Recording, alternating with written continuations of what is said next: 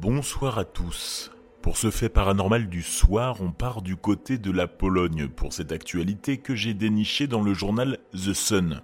On parle souvent dans ce podcast de fantômes, de démons et de tueurs, mais rarement de vampires.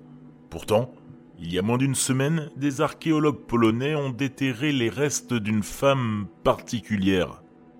Dans un cimetière datant du XVIIe siècle dans le village de Pienne, dans le sud-est de la Pologne, le squelette d'une femme vampire a été découvert, avec une lame fixée sur sa gorge. Autre fait étrange, elle avait un orteil cadenassé.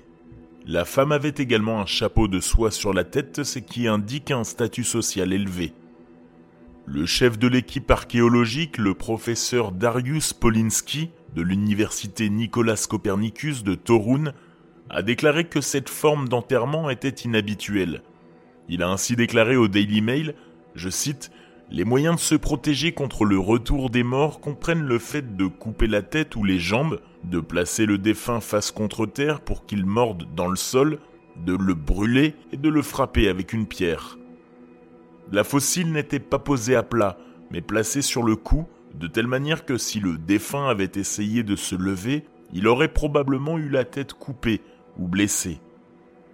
Selon lui, le gros orteil cadenassé du pied gauche renforce la théorie selon laquelle elle était considérée comme un vampire au moment de sa mort, et symbolisait probablement la volonté pour les habitants qu'elle ne revienne jamais. C'est depuis le XIe siècle que les habitants d'Europe de l'Est ont commencé à avoir peur des vampires.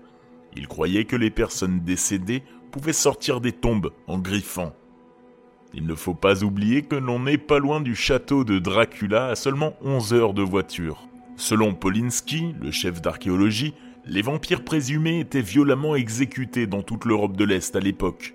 Les personnes décédées de manière prématurée, par exemple par suicide, auraient souvent été soupçonnées de vampirisme, et leur corps aurait été mutilé pour les empêcher de ressusciter. La découverte a été envoyée à Torun où des archéologues vont mener des recherches plus approfondies. En 2015, des archéologues du village de Drusko, à 130 km de là, auraient trouvé 5 squelettes enterrés de manière similaire dans un cimetière vieux de 400 ans. Des fossiles avaient aussi été retrouvés plaqués contre la gorge d'un homme et d'une femme, tandis qu'une femme plus âgée avait été découverte avec une fossile en travers de ses hanches. Selon la croyance populaire, la fossile protégerait les femmes en couche, les enfants et les morts contre les mauvais esprits. Elle jouerait également un rôle dans les rituels destinés à contrer la magie noire et la sorcellerie. Et vous, chers auditeurs, que pensez-vous du vampirisme, des vampires et de tout ce folklore autour de ceci? J'ai hâte d'entendre votre avis dans les commentaires Instagram, Facebook ou bien en message privé. Je vous souhaite une excellente soirée dans le noir.